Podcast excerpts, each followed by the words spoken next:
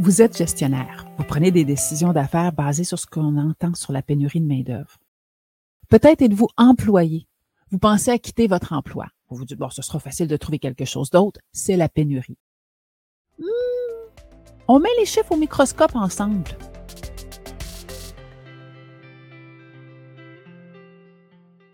Je m'appelle Annie Boilard. Je suis spécialiste en leadership dans le monde du travail. Je travaille avec la super équipe du réseau Annie RH et aujourd'hui, on s'intéresse aux mythes et réalités entourant la pénurie de main-d'œuvre. Première question. Qui sont ces employés tant convoités? Nous appellerons les employés rois. Lorsque nous analysons les données, ce sont d'abord nos employés sans diplomation, sans diplomation secondaire, nos employés professionnels et nos techniciens qui sont ces employés les plus convoités par les employeurs. Certes, il y a des métiers qui requièrent une diplomation universitaire qui font partie de ces postes convoités. Il n'est pas facile présentement de recruter des professeurs, des informaticiens, des comptables, des recruteurs. C'est vrai. Mais il ne faudrait pas croire que c'est la même chose pour tous les domaines d'activité universitaire. Lorsqu'on regarde le bilan de l'emploi de l'Institut du Québec, de la dernière année, on constate que au Québec, nous avons en moyenne trois fois plus de postes vacants qui ne requièrent aucune diplomation que d'employés disponibles à l'emploi qui ont ce profil. À l'inverse, nous avons plus de 15% de candidats ayant un diplôme universitaire qui a de postes vacants au Québec qui requièrent ce niveau de diplomation. Il y a aussi la disparité géographique qui amène son lot de nuances. Pensons au centre du Québec, qui navigue avec des taux de chômage sous le 3% souvent entre 2,5 et 3% la ville de Québec sous le 3% versus d'autres régions dans notre province. Montréal affiche un taux de chômage autour de 5 La Nodière autour de 5,9% Ça change aussi en fonction de nos régions. Pourquoi parlons-on peu des chiffres sur la pénurie de main-d'œuvre en lien avec les diplômés universitaires? Ben, je peux vous répondre pour moi. Je suis souvent dans les médias. J'avais toujours été très timide de parler de ça. En fait, c'est la première fois que j'aborde publiquement ce sujet-là. Et la raison, c'est que c'est très difficile d'évoquer ces chiffres et de supporter la persévérance scolaire simultanément. À cet égard, permettez-moi de partager deux éléments.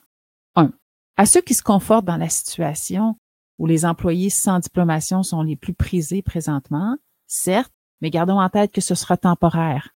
Le creux de la vague en matière de pénurie de main-d'œuvre, il est prévu en 2030. Après quoi, les choses évolueront.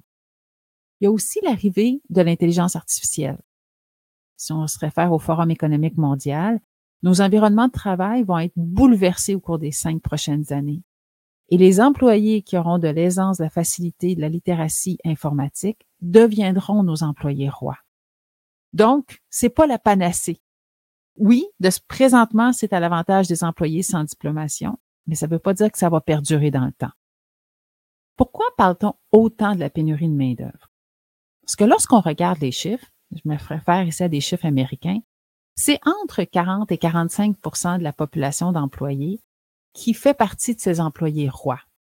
Bon, vous me direz, c'est beaucoup, mais ça demeure moins de 1 sur 2. Pourtant, on a l'impression que la pénurie de main-d'œuvre, c'est partout. Regardons ça en détail.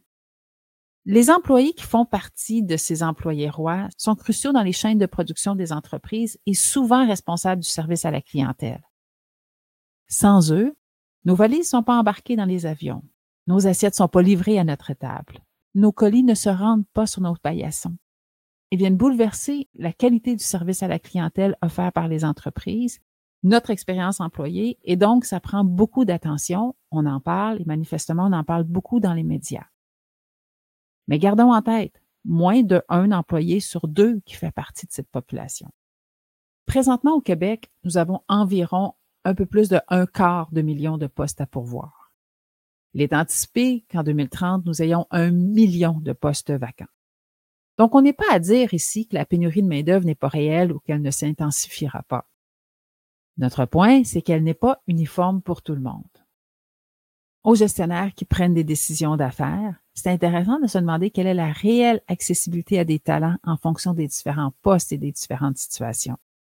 Aux employés qui songent à quitter leur emploi, en fonction de votre profil, intéressant peut-être de trouver un emploi avant de démissionner, ne pas croire que tout ça, ça se fera en une fin de semaine.